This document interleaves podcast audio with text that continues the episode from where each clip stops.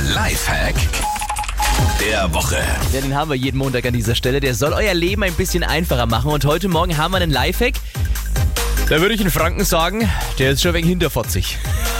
Aber gut. So, es sind noch zwei Monate bis Weihnachten.